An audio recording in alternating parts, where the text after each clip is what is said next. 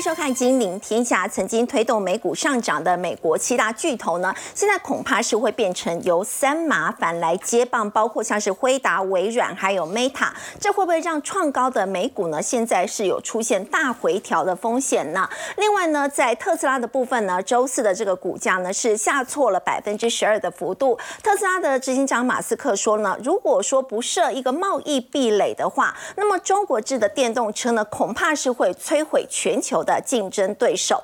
另外呢，英特尔呢现在找来联电呢一起合作，他们要合攻十二纳米。不过英特尔的一个股价呢，在周四盘后呢也是重挫了百分之十的一个幅度。我们在稍后会带您一起来关心。另外呢，就是辉达执行长黄仁勋呢再度来到台湾了，他同时有点名，有包括呢像是联发科等等九家的台企呢是所谓的超级巨星。另外呢，长荣航罢工的一个危机呢都还没有解除，那么接下来马上呢就会过农历年了。如果说呢，民众呢很担心要买这个旅行不便险会不会受到影响，到底要怎么样去买呢？我们在稍后呢会带您一起来了解。在今天节目现场，我们为您邀请到资深分析师林有明，大家好；资深分析师陈威良，大家好；资深分析师许峰路，大家好；财经专家郭立芳，大家好。好，我们先请教有明哥，在去年推升美股的这个。七巨头哦，现在呢是被这个麻烦三巨头，像是微软、Meta、辉达所取代了。今年呢，他们都贡献了标准普五百指数的涨幅哦，会不会在创高之后，现在有大幅回档的风险？因为今年才过第一个月。好，但是因为涨势太过于集中，就是微软、Meta 跟这个辉达。如果帮大家回想一下过去的一个历史，像去年度的时候，因为三月份、四月份的时候，美国银行出事，所以后来所有的一个资金就跑到科技股去。当时不是有七巨头，那七巨头就是所谓的所谓我们俗称的 Seven Up，然后他们的一个涨势就从五月涨到七月，但是因为过度集中在这七档股票里面，所以造成后来的八月到十月的时候，各位可以看到全面性的下跌。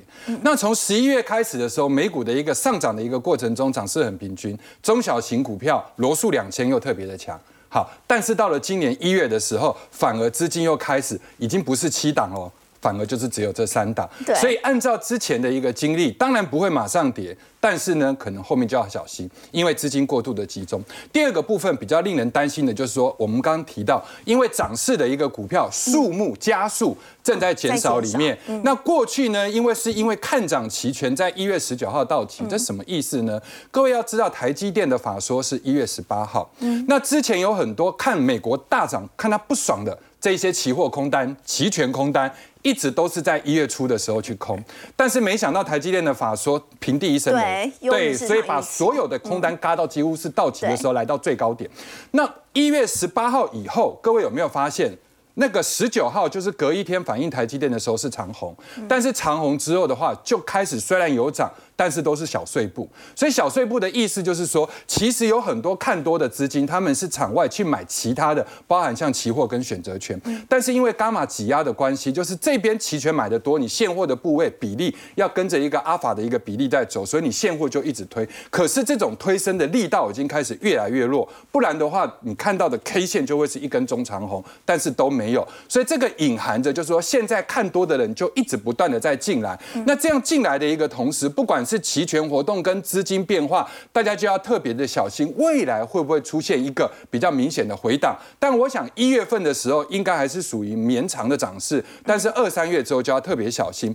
那接下来的话，英特尔今天财报上开了第一枪，第一枪的话就是上一季啊，照理来讲的话是优于华尔街的预期，但是因为他对后面的一个展望。感觉没有那么好，猜测不佳，对，猜测不佳，所以呢，这个就重挫了百分之十。现在美股也变得非常的现实，只要你的猜测里面报告里面你没有提 AI 两个字，你的股价基本上就会被大家 当成是垃圾来丢。好，那我们注意一下，因为之前在二零二四年第一季的时候，市场是预估啊，好，英特尔的一个营收应该是落在一百四十一点五亿美金，但是实际上它自己的财测是一二二到一三二，各位有没有发现明显差很多？嗯，第二个部分的话，如果就这个所谓美股获利来讲，每分获利来讲的话，一个是三十三，这个是它原先市场的预期，但是实际上它自己的预期是十三。好，最重要的是毛利率调整之后的毛利率四十四点五。我们来讲一下英特尔目前的。架构，它的架构第一个是晶片设计，第二个的话就是制造端。因为它跟台积电不一样，台积电都是纯制造，它是又有一点 IC 设计的概念，一点又有所谓晶圆制造的概念。那照理来讲，IC 设计的毛利要很高。那以台积电的晶圆制造的毛利的话，平均都是五十三趴。所以你那么高的一个 IC 设计的毛利，再加上一个晶圆代购毛利，你你应该要接近五十几，因为你有 IC 设计，但是它出来的数字多少？只有四十四点五。所以就意味着你的制造的良率非常非常的低，对，所以这个事情就会导致说，他未来一定要想办法，因为他太久没有做代工了，所以他必须要去找另外一个不是台积电的人来跟他合作，那那个人就是联电，所以他找联电合作去开发十二纳米的一个制作平台，在亚利桑那二零二七年投产，当然这个不会是马上的利多，这个对联电来讲是一个比较后续的一个利多，隐藏性的利多。那联电就是第二家在亚利桑那布局的一个台湾晶圆厂，联电也要去美国。对，联电也要去美国，但是他这一次做的虽然是感觉起来是十二纳米的 ARM 的一个架构，啊，事实上也都是比较偏成熟制程。我们所谓的成熟制程大概是十八纳米以上，对，但十二的话其实也不算太太过于先进。那找联电的目的当然就是打击这个呃，就结合次要敌人打击主要敌人的一个做法哈。那这边等一下我们提到，就成熟的一个制程为由联电代工是什么意思？那它现在的话，英特尔本身是想做高阶制程的一个技术。那这里基辛格特别提到了“弯道超车”四个字。那这个字其实我们常在这个中国啊，尤其是中国新、中国梦里面常在提到“弯道超车”。但是对中国来讲的话，“弯道超车”的这个梦想常常会变成“弯道翻车”。这样的一个这个幻想，但是如果以英特尔来讲的话，因为它毕竟有技术以外的因素，包含像政治啊，包含像其他的教育环境，所以我觉得对英特尔来讲，它的展望性就会变得比较高。Maybe 它考考不好，真的有机会可以看得到台积电的车尾灯。那现在他们合作的一个方式，当然就是从 EDA 跟 IP 两个来着手。那联电这一次的话，如果因为跟他合作的关系，十二纳米的话，权力金上看一百亿以上，只是看什么时候认列的问题。好，当然不会可能是不可能是集中在一一一年以内。然后第二个部分的话，布局的一个美国的一个情况之下，我们假设到二零二三年之前布局都成功，二零二三年都可以正式的一个投产的话，那这样子的话，到二零二七年以后的话，到二零二三年这一段时间里面，很可能联电的一个毛利就会三级跳。嗯，好，那对这个英特尔来讲，二零三零年成为全世界第二大的一个晶圆代工厂，又真的是有机会达到一点点初步的一个雏形。好，不过说到在这个十二。纳米，那么为什么英特尔一定要找联电呢？究竟是什么最主要的关键的原因？好，我们先来把这个，就像我们在看这个隆中队一样，哈，我们先来把全世界的晶圆代工的一个比重，哈，我们来做一个所谓大局观。好，用一个上帝视角来看，第一个部分，各位可以去看，就先进制程，美国在二零二三年的话，先进制程的一个比重大概是十二点二，到二零二七年是十七，所以换言之，它其实是成长。那这一块成长是来自于英特尔。好，但是美国在成熟制程里面来讲，二零二三是五，二零二七年是五，所以基本上它没有在增加所谓成熟制程。好，那我们来看中国，正好跟它颠倒。如果就先进制程是从八掉到六，但是成熟制程是从三十一到三十九，所以全世界大部分的成熟制程的一个产能。都是以中国为主，是他在贡献的，被美国打压了。对，好，再来我们看一下台湾，台湾是六十八掉到六十四十四掉到四十，台湾不是没有增加，只是在全世界的比例里面被稀释掉了。好，但如果以这样来讲的话，我们就把天下大事分两块，第一块的话，我们就来讲先进制程。那 Intel 其实结合联电的话，第一个目的叫远交进攻。远交进攻的话，就是因为 Intel 要发展 IDM 二点零版，变成纯的一个所谓晶圆代工厂。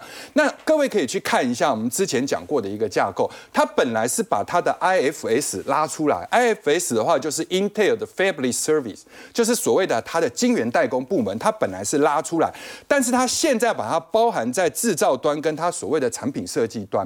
那这一块完了之后，它可以走两条路，一条的话就是对外去接外面的客户，就是别的 IC 设计丢给他的单子，比如说高通，比如说他自己心中向往的这个呃最重要的是 NVIDIA。嗯，好，就高通加 NVIDIA 的单子他来做。嗯，然后第二个部分，他自己不是也有产品设计吗？那产品设计出来的话，由他自己来代工，这是他最重要的一个想法。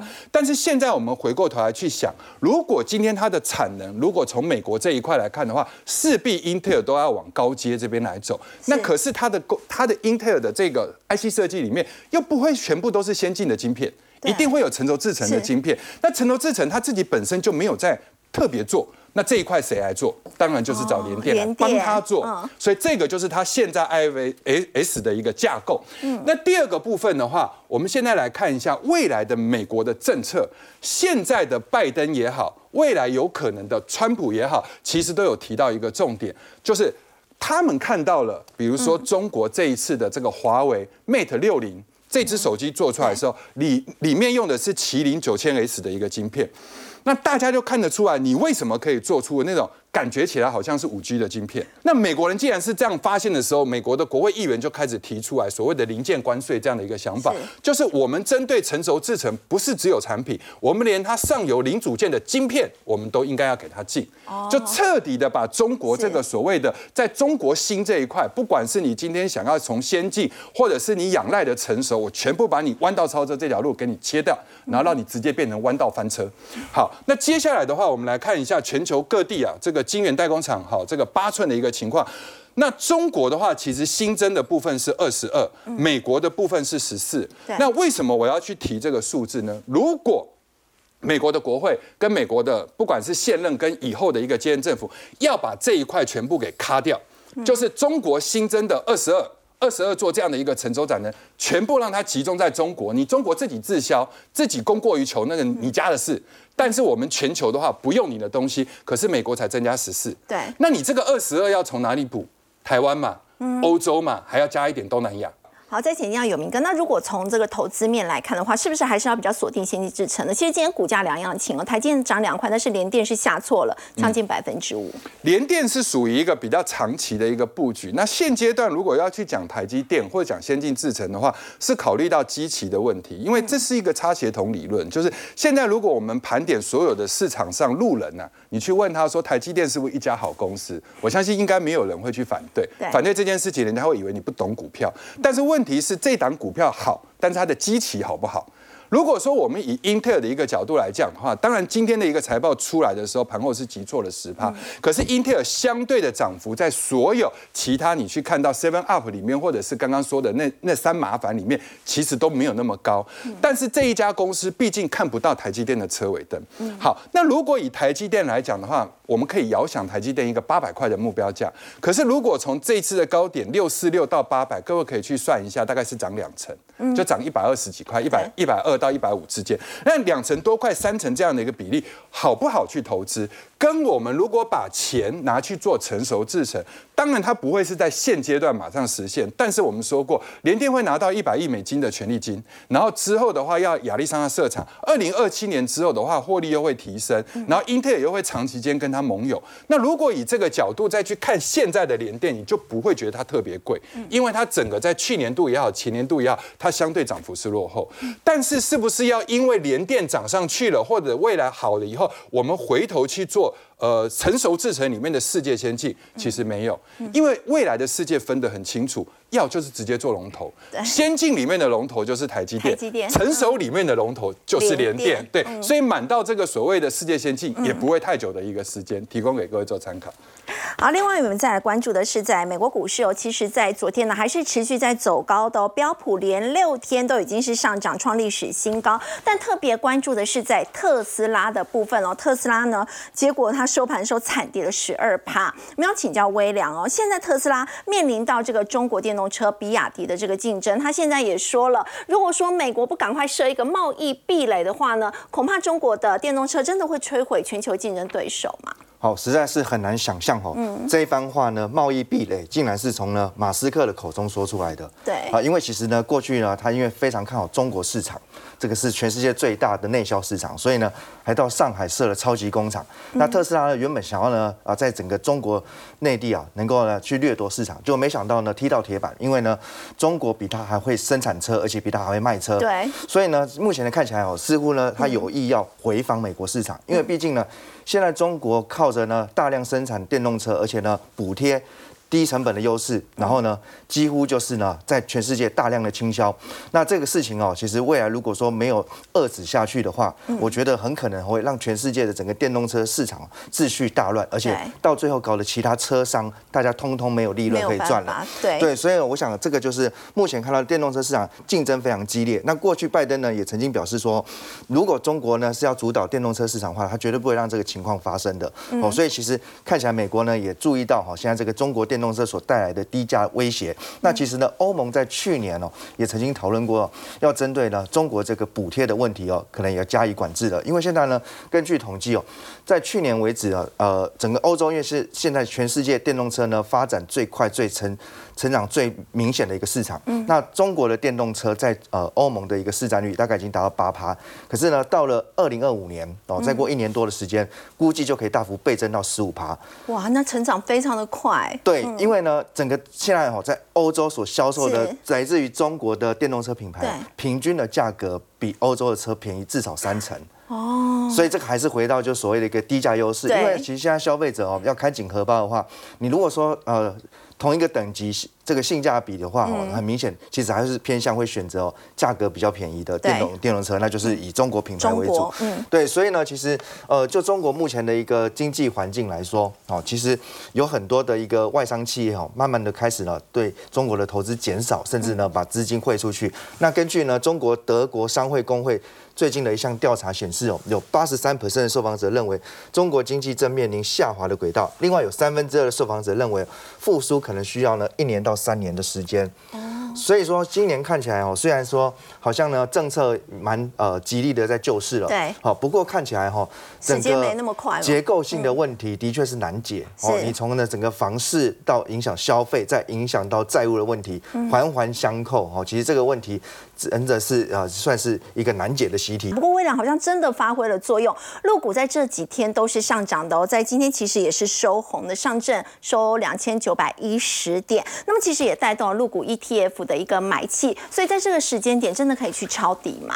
好，那我们继续看一下哈，光是近年来哦，中国央行呢调降存款准备金率之后，到底股市会怎么表现？好，其实就短线上面来讲话呢，大家看哦，下跌表示呢，呃，就是绿色的，那红色呢就是上涨。所以其实就是涨跌互见，不是每次都管用的啦。哦，不是每一次只要降准都有效的。对，那如果真要讲哈，因为降准代表就是呢，呃，注入资金嘛。对。那这个所谓的资金行情也要看呢降准的力道。像前面这几次来讲话呢，都是呢降零点二五，也就是一码。一码。一码的幅度来讲话，几乎都是下跌的。哦。好，那你看到这几次上涨呢，它的一个降准的幅度哦，是零点五到一帕一 percent。哦，就是两码到四码，对，哦，所以这边就会呈现上涨，所以基本上呢，力道还是有差别，这也都是降两码到四码，所以这是降两码就可以看到有效了。对，看起来机会大一点啦，再加上就是说呢，其实跌升就是最大利多啦，这句话大家常讲，那我们把它套用在中国股市哦，真的是跌很深了。对，好，那因为呢，其实二零一八年以来，上证指数多数时候都是在。两千八百点区间，嗯，到三千三百点区间，好，所以这次呢跌破两千八百点之后，有蛮多的中国的本土券商机构开始喊进。哦，好，那尤其像这个知名的媒体人胡锡进啊，他说啊，如果上证指数会跌破两千八的话，他就去跳楼。跳楼。好，这最近就很尴尬。但是真的一度跌破。对对对，很多人就在就在要他实现呐，要逼他跳楼哈。那不过最近已经弹升到两千九百一十点。那事实上哦，历年来看，上证指数的一个长期低档位置哦，都会是介于十年线到二十年线。哦，我们台股来常常讲哈，就是我们的一个长期的地板都在十年线。嗯。那入股来讲话，其实十年线还不是地板，是跌破之后呢，哎，回撤二十年线。二十年线。对，那目前来讲，它十年线在三千一百一十点，二十年线则是在两千七百六十二点。哦。是非常接近这一次的低点。对，很接近这一次的低点。对，所以历年来，不管是碰到再差的股灾，或者说再大的利空，其实基本上二十年线的确是有对这个可以承接的一个价值。对，但是啊，这一次官方要救市，毕竟哈，我觉得政策的力道跟企图心当然是看到了哈，可是经济的问题难解哦，所以我觉得基本上呢，想要抢短的人呢，是你就是呢，哎，跟抢劫一样。哦，不管有没有到手，警铃响就要跑。那目前抢短呢，当然就建议以这个规模流动性比较好的，而且是呢具有两倍杠杆型的 ETF 来做抄底。不过很重要是哦，这些都是呢所谓的两倍杠杆的入股 ETF，大家怎么挑选哦？除了刚才讲到啊，你考虑它的一个成交量大小之外，还有一个重点就是它到底连接什么指数？哦，如果官方要护盘，大家就想哦，台湾的逻辑也一样，你是不是一定是护龙头股？对，哦，你不会去护中小型个股，台积电对，所以我们看哈。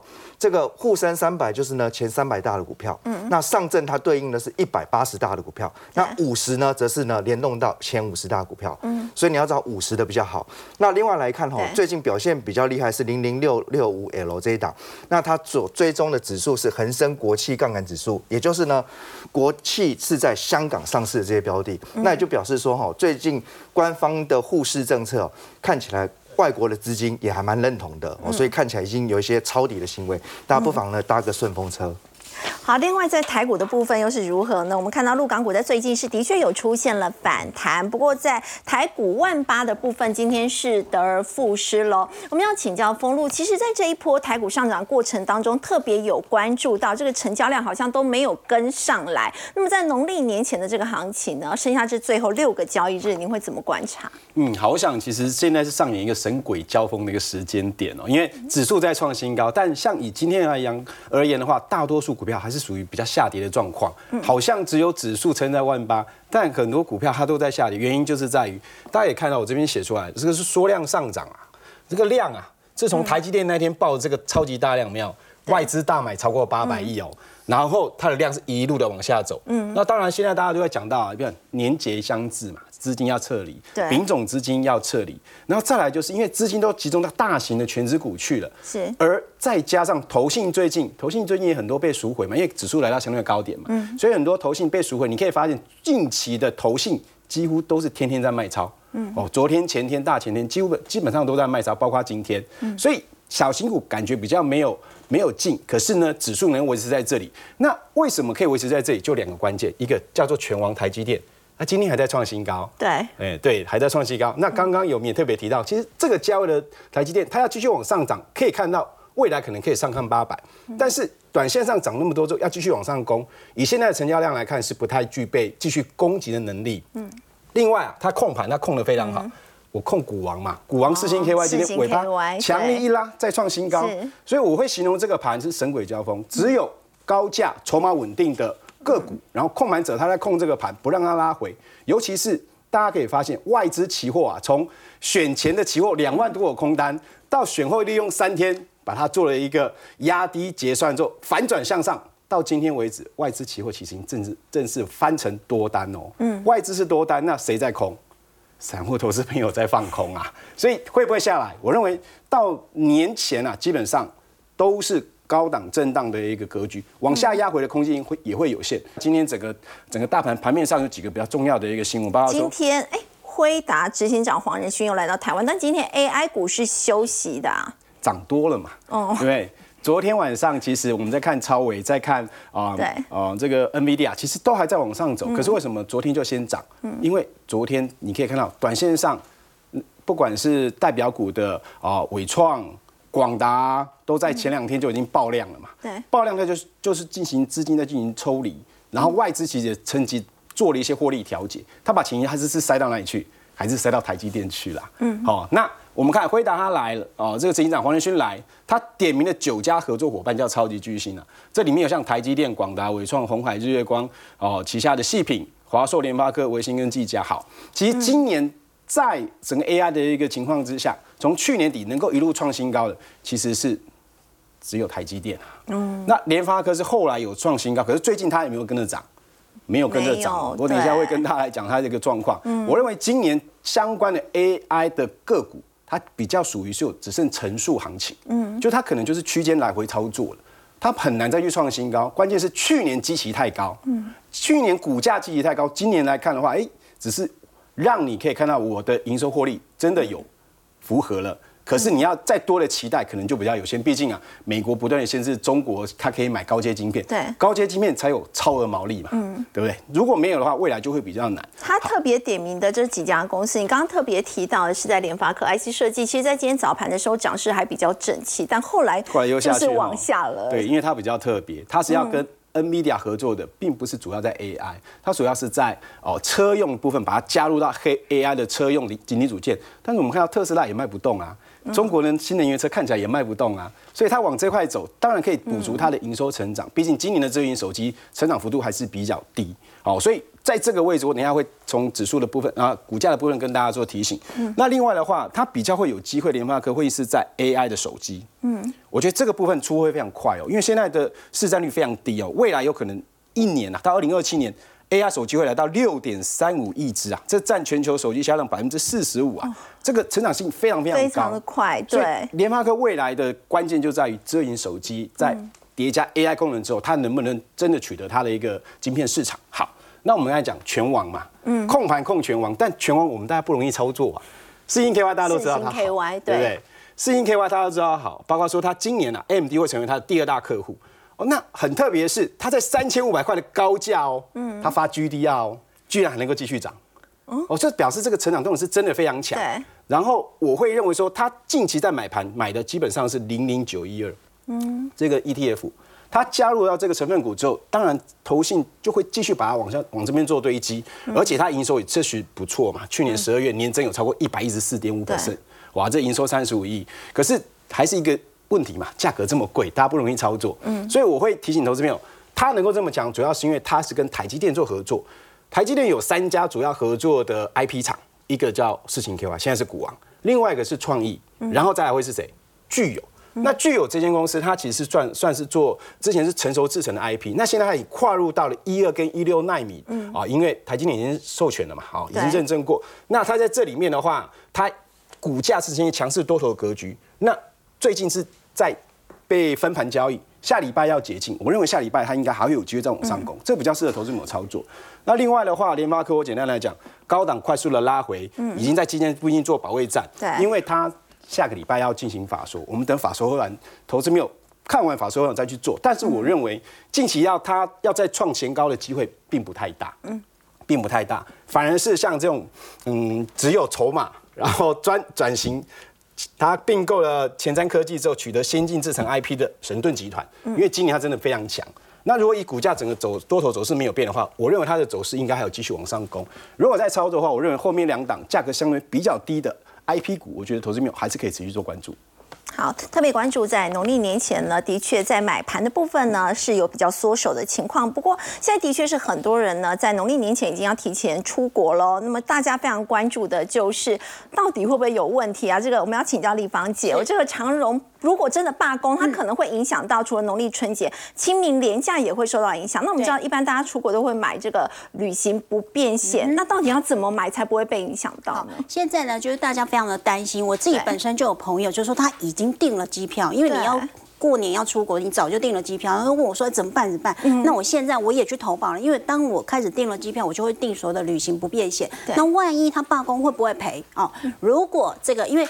呃，我先讲一下这个长荣航空的机师，他是取得所谓的罢工权，好，取得这个罢工权，他是不是真的会罢工？目前还是个问号。对，所以呢，像我的朋友本身，他已经买了机票，然后也买了不便险，万一万一春节的时候真的遇到罢工，他是可以拿到这个相关的理赔的。哦，对，所以这个我是可以先理清一下这样子哦。不过呢，就是呃前两天就是相关的新闻出来的时候，我看到哎新闻上有一些媒体写的有点迷思。就说啊，什么某产险公司说他要停卖旗下的长荣航空的旅行不便险，我必须要先声明一下哦，旅行不便险它就是一个统一的名称，它不会业者并不会针对单一的航空特别的航空公司去出产品，对，所以呢，这个是先讲一下哦。好，那如果是真的遇到的话，我觉得还是要先有一些观念，必须要跟我们的观众朋友沟通哦，因为呢，并不是所有的理赔不便险哦，旅行不便险都会赔罢。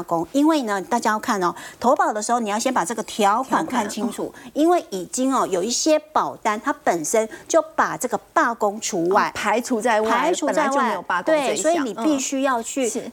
考虑讲一下，想清楚，就说你这个投保的这个保单是不是有把这个罢工除外？那当然，你现在已经知道了这个可能的事件，就请你大家就是说，如果要去投保，还没投保，想要投保旅行不便险的，一定要睁大眼睛去看条款。我必须把这个哎罢工也有赔的这个保单去投保哦。所以这个是那个。那另外一个，有一些产险公司是规定哦，他就说，哎，你必须要在报到之后。这个班机才取消，这种才可能好，或者是延误才会接受理赔啊，或者是说因为罢工导致的这个班机延误，那这个呢有一些语义上必须要解释的哦，这是什么呢？有些说哦，我不是已经罢工了吗？如果我的飞机不会飞，那为什么会有班机延误？不是不飞了吗？哎，没有，要像有有些人就是说我买了，可是真的万一罢工了，但是我执意要飞，那这一家。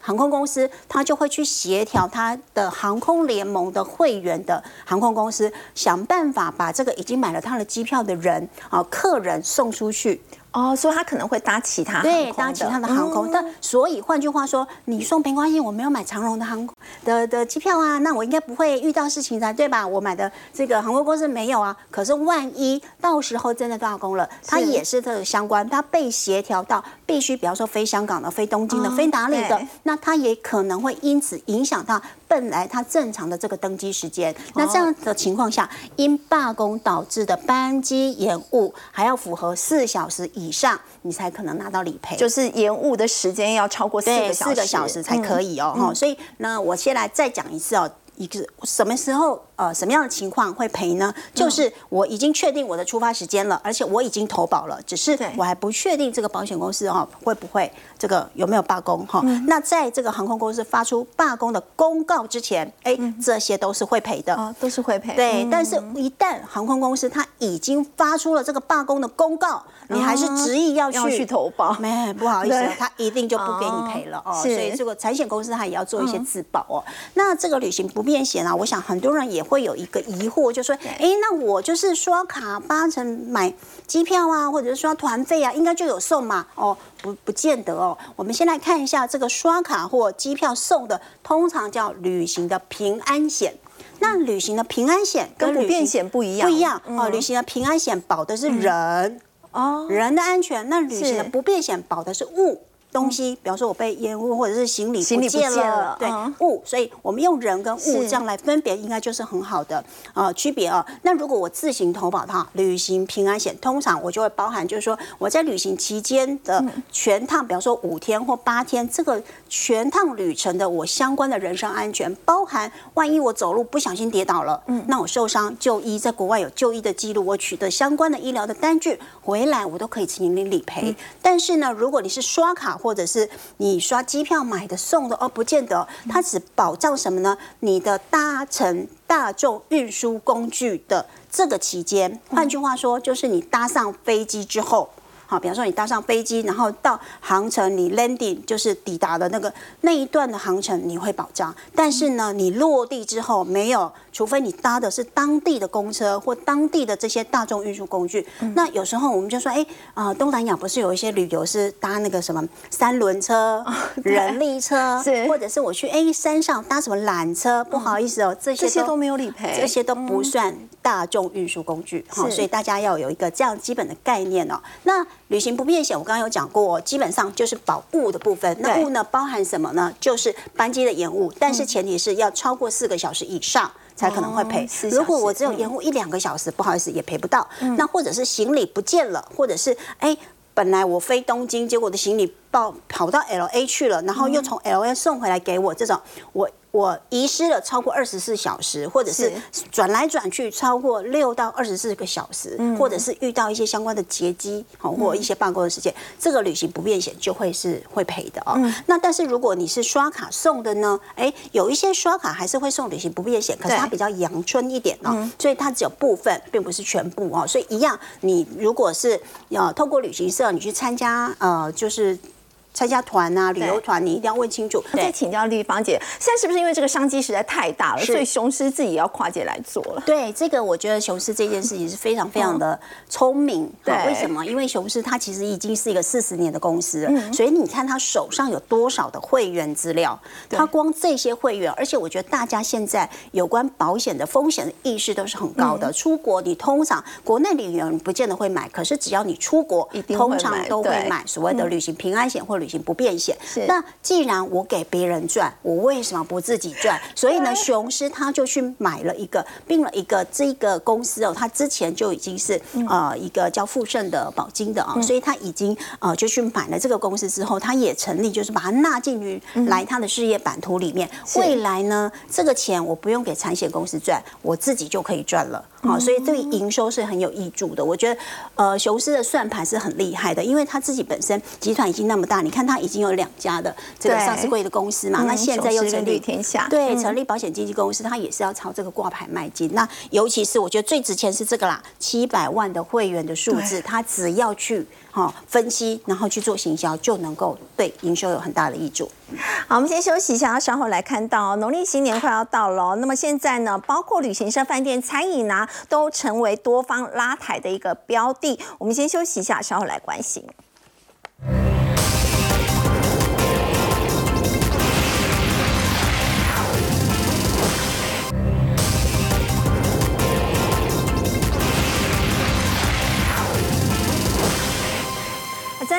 年前，包括旅行社、饭店、餐饮啊，都成为多方拉抬的一个标的。像是台股在今天是收小黑马，小跌了七点，但是可以看到瓦城的股价，瓦城今天很抗跌，还可以涨四块。嗯，其实，在今天里面啊，这一些是之前都没有涨到，因为毕竟指数现在要高点，大家也不愿意再去扛很高贵的股票。那我知道农历年，我知道现在就是长假时间，大家要吃饭用餐，尤其像今天又是尾牙嘛，可能很多人还要再吃尾牙哦。所以农历新年将至，这些是你知道它二月营收一定好，甚至从一月就会开始好。那二月当新春开红盘之后，开始公告一月营收的时候，这些可能都会跳起来，不管是旅行社、饭店、餐饮，这个股本比较小，但是呢，这个位阶低的，它都有机会在这边去做一个短线上的一个反弹。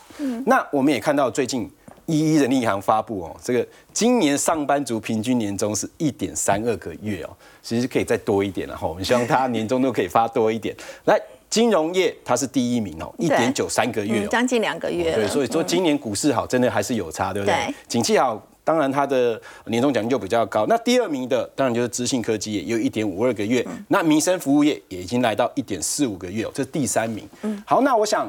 其实从整个餐饮他们相观光的个股来操作啊，先请你投资朋友一个重点，这些股票他们的成交量通常都比较少，他们是特殊季节性的股票，也就是说你在它营收公告之前，股价在低档的时候，像像王品，它算是量稍微大一点，那它股价其实已经整理这么久，这一段指数上万八跟它有没有关系？一点关系没有。那可是未来当营收公告的时候，它一定都会有像这样子一段的一个走势，哦，还有一个波段它会有一个一个小段的行情，所以你只能在这里低接。那以瓦城来看，它其实也是这一段都没整理有涨到。好久，几乎都没有涨到。哎对那紧接着这个月、下个月，大家每天就吃吃吃嘛，对不对？那吃吃吃，那当然对他们来讲就会有嗯哦有一定的营收的一个成长动能。那再加上，如果你再去看，我们深究来看一下瓦城这间公司好了，嗯，因为它今年啊，其实话题蛮多的哦。有什么样的话题？首先啊，大家先认识一下他的一个董事长叫很难想象徐成义。他竟然曾经是武打演员，是对，武打演员哦。来，我们今天简单跟大家介绍一下哦。哦，瓦城的董事长徐成义啊，他十岁啊，他就被送到美国去做留学生啊。大家知道，他现在今年是五十五岁，那等于是四十五年前啊。哇，其实到美国当小留学生是非常辛苦，因为美国一直都对黄种人或者是对其他有色种族是比较不是那么友友善善哈，所以他那时候被欺负，他想说，那我要好好来练一下身体，我要去学跆拳道，不会被欺负。对，他就跟他爸说：“我要去练，我要去练。”他爸就觉得说：“你这个出发点不好啊，你是想要去跟人家争斗，然后然后才要去练。那求他两年才让他去练。可是他真的开始在训练的时候，他练练练练练，他就发现哦，原来习武的目的不是要去怎么样，要去欺凌别人，不是要去反抗别人，而是让自己的内心更为沉静。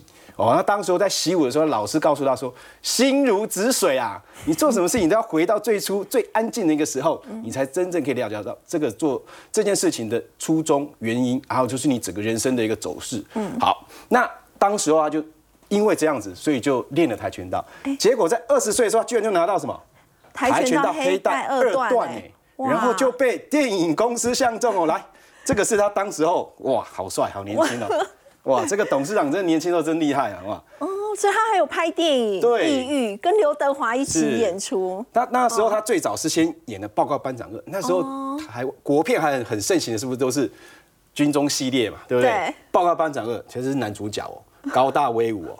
然后他还演过抑郁，抑郁跟谁演？刘德华华，天王巨星呐。嗯，啊，所以当时候在这样子的一个演艺光环里面，我觉得最厉害的就是他怎么从跆拳道国手，从从他高手，然后到演员之后，居然能够创建了这个瓦城太空这一个大集团。我觉得这个是非常值得耐人寻味的。就如同他刚刚他自己一直在讲，他每天啊，当时候在练功的时候，每天要二十分钟打坐。我们说他心如止水，回到平静。他用这一段的运动的过程里面，他让自己重新体会到新的一个的一个历练的一个心境。所以他有一个重要的四个字的企业文化核心，叫做坚忍谦恭。嗯，我等一下会跟大家来报告说他是怎么样把这个东西破到极致，因为对他来讲哦，现在的厨艺就跟跆拳道也是一样，所以他追求的所有东西叫标准化、一致化。哎，大家要去想想，这种热炒的东西很难标准化嘛，又不是汉堡，对不对？它有独特的一个功法、工序，包括说，你看一个月亮虾饼要一百零八道工序，厚度也要一公分，那上餐时间也要也要也要标准化。所以，这些上餐作业的流程，他都要求一定要标准化。对，没有错，而且他自己还是品牌开发的这个什么？品牌开发长啊，他有一个故事，大家应该有吃过一零一零香这家这一家湘菜馆嘛，哈、它比较特别，他当时候为了要开发这个品牌，他带了一组人直接到上海租一家餐馆，租他的厨房，晚上八点开始炒啊炒啊炒，煮啊煮啊煮，哇。每一道菜他都要坚持超过一百次，最后连厨师都受不了，他在跟他们解释说：“你没有发现，经过这样子努力不断的千锤百炼之后，你的是。你的产品才会让市场真的都接受。所以他对整个是整个的部分，我认为是非常非常的呃细心啊。所以他也就说，我只想要复刻那一盘回忆的味道，让每个人都可以爱上这一个呃这个瓦城的哦，食品。就是他吃到的第一口泰国菜的感觉，就是一种可以让人吃上瘾的味道。对啊，连他现在自己本身还一周都要吃三次。好，我们先休息一下，稍后来看到金融股呢，在今天其实也有扮演撑盘的要角哦。那么金融股到底在今年有哪一些的这个优势呢？我们先休息一下，稍后来关心。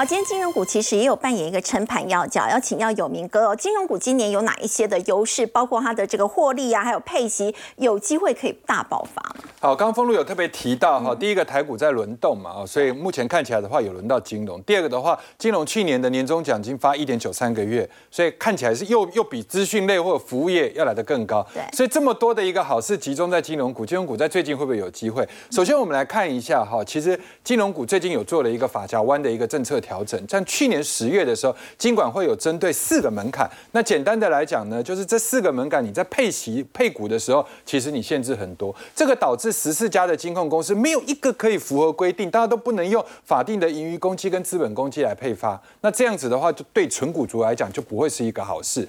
但是呢，今年一月份的时候，也不知道是不是因为选举的关系，正好有做一个修改，可以依照当期的盈余啊来去做分配，不用去受到账上有没有未实现跌价损失。这个讲成白话文的意思就是，我去年度赚了多少，那个叫我已实现，但是我未实现可能有美国公债，有很多其他的部分，那那个亏损的部分，我不要把它列入。然后跟已实现来做怎么稀释，那这样子的话，你就可以拿这个已经赚钱的部分拿出去配。那这样子的话，其实它后来有一个淡书，就是我们的资本公积你可以拿来配，只要你配完之后还能够在这个百分之一百二这样的一个法定盈余这样的一个标准以上，这样就 OK。那这样当然就是开了一个方便大门嘛，好给金融类股。那我们再来看一下哈，最近这三人三年呐、金融股其实还蛮倒霉的，好，因为它心比天高，但它命比纸薄。因为为什么呢？二零二一年的时候有防疫保单，好，这个地方当然就亏钱了。那再来二零二二年的时候暴力升息息，那你手中有一堆美债的一个部分，跌价损失也要算进去，资本公积也要也要扣，而法定盈余又不够，所以这些东西都不能拿出来配。但是到了去年度的时候，因为金融股的营运状况已经开始得到了一个稳定的改善，十七家公司里面只有四家获利是衰退，然后其中的十三家的话都是在成长，成长最高的包含兆丰金油高达百分之七十九的一个成长幅度。然后配合前面政策性的一个改变，所以我觉得今年度啊，在配息的时候，应该会是这两年配最高的时候。嗯，好，那再来还有另外一点的话，就是资金的挪移。怎么说呢？因为就是因为前两年，包含像金融类股的一个配息不稳定，你看连开发金这么稳定配息的一个公司，被纯股族拿来当成是这个所谓的现金流的一个公司，后来都因为这样没配，所以大家对金融股心灰意冷，跑去把资金，尤其是纯股族，跑去存高股息 ETF。那高高股息 ETF 存着存着，阿猫阿狗随便谁发都嘛可以变成说一开始直接就超收，而且溢价都很高。为什么呢？因为大家其实都平准金的制度其实都混乱，所以很多人都号称可以有什么七趴以上到十趴的一个股息值利率。可是后来政府不是针对平准金有做了一些限制？对。那限制完了之后的话，大家发现，哎，老牌的。高股息 ETF 还是好，因为它累积了很大的平准金。可是新的不敢买，那这个时候钱就会跑去买金融。那在降息，今年又是一个降息年，降息的话，短率一定是降的比较多。所以对金融业来讲的话，短率降的话就等于负债降。然后长率呢，因为变动的部分比较缓，所以它等于是它的营收，因为房贷的一个部分，所以它一来的利差反而没有缩小，反而扩大。那在这样的一个情形之下的话，钱就会流进去，再加上高股息 ETF 的一个部分，那。那接下来我们来看另外一个很重要的一个部分，我们就针对最重要的两个指标，所有金融类股里面，这边大概有评比十七家，十七家里面就是去年度的获利成长，跟我们预估它的股息，这怎么出来的呢？就是按照它这前几年的股息分配率，然后算一下它的 EPS 之后换算出来的一个股息，然后最后得出来一月二十五号的收盘价来当股息值利率。那这里面的一个结论的话，就是说股息值利率前三名是兆丰金、中信金跟开发金。分别是四点八九、四点六二跟四点五，其实已经比很多的哦这个高股息的殖利率的这些 ETF 要来的好了。高了，对。如果以获利成长前三名是兆丰、中信跟国票金，那为什么要看获利成长？因为我获利成长就代表我今年还会再继续成长的可能性高。那这个可能性高就会影响到明年的配息。是。所以以这样的一个了角度啊来去做选股的话，应该可以掌握到金融类股的一个投资。好，先休息一下，稍后来关心。很多台湾民众喜欢买所谓这个利变型的一个保单呢。那么利变型保单在今年整个买气有机会再度回温嘛？我们先休息一下，稍后来关心。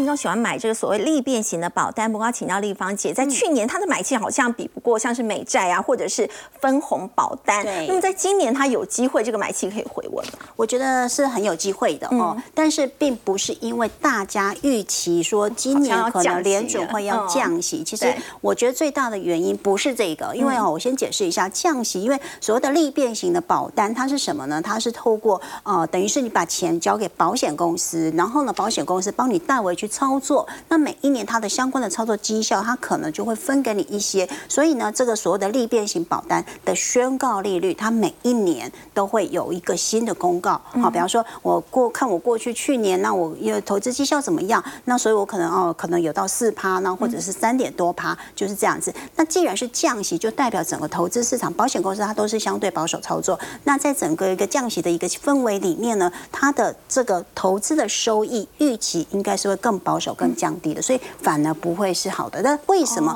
大家哎市场上会说哎整个对于利变型保单的这个好像买机会回来呢？答案在这里哦，叫责任准备金。